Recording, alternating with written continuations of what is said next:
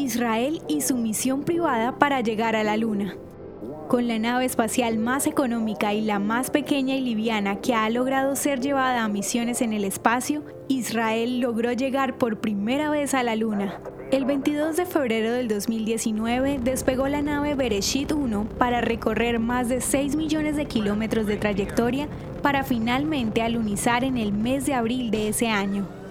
Este logro para Israel fue posible gracias a la organización privada sin ánimo de lucro Space IL, una compañía israelí creada en 2011 por la iniciativa de tres ingenieros, Yarif Bash, Kafir Demari y Jonathan Weintraub, quienes se animaron a concursar en el programa generado por Google Lunar X Prize.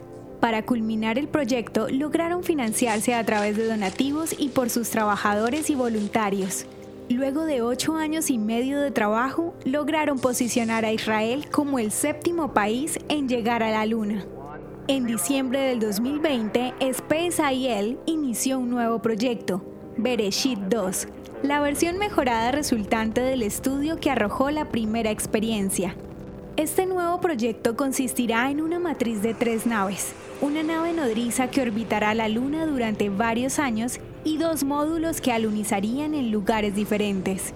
Como dato revolucionario, Bereshit 2 transportará semillas y plantas en estado inactivo seco para ser despertadas en la Luna. La misión es cultivar plantas en condiciones lunares como una apuesta para abastecer de alimentos, medicina y oxígeno a los futuros astronautas que visiten la Luna. Un futuro muy cercano, ya que para los científicos israelíes de la organización SpaceIL, el despegue será en el año 2025. Recuerda que puedes apoyar a Auditorias de Israel con tu donación en la página www.auditoriasdeisrael.com.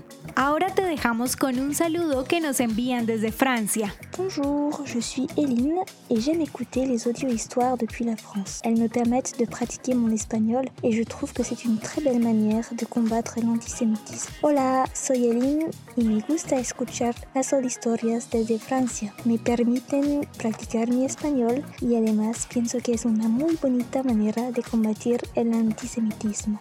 ¿Quieres que tu voz se escuche en nuestras historias? Recuerda que puedes enviarnos un saludo a nuestro WhatsApp. Nos vemos mañana con nuevas historias.